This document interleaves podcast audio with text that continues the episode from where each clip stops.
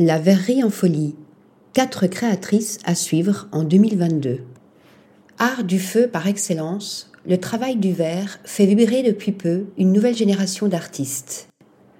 Qu'ils travaillent le verre soufflé ou moulé à la cire, ces néo-verriers réinventent les codes et proposent des créations follement novatrices. Acumen a réuni pour vous quatre talents qui sont tombés sous le charme de la discipline. Helle Mardal, c'était un rêve d'enfant pour la designer danoise Helle Mardal, ouvrir une boutique de confiserie. Un souhait désormais exaucé avec ses créations en verre. Comme des bonbons aux teintes suaves, ces collections nous ramènent en enfance. Vases, lampes, coupes ou encore bonbonnières, chaque pièce est travaillée en verre soufflé coloré, laissant transparaître le charme de ses irrégularités. Devin Ormsby.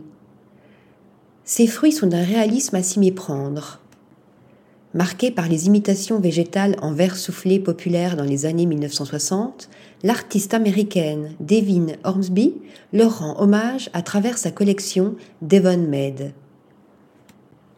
Bananes, citrons et mandarines sont moulés à la cire perdue, créant un jeu de contraste entre la transparence du matériau et la lourdeur du verre une approche de la matière d'une grande originalité qui titille nos sens. Serena Confalonieri. Son penchant pour l'artisanat fait de ses créations transparentes de véritables bijoux. Avec la collection d'art de la table Calypso, la designer Serena Confalonieri célèbre l'univers floral Art Nouveau. Teintée de délicates couleurs, cette série en verre borosilicate joue avec nos sens grâce à un dialogue ambigu entre les formes imaginaires données aux objets et leurs fonctions.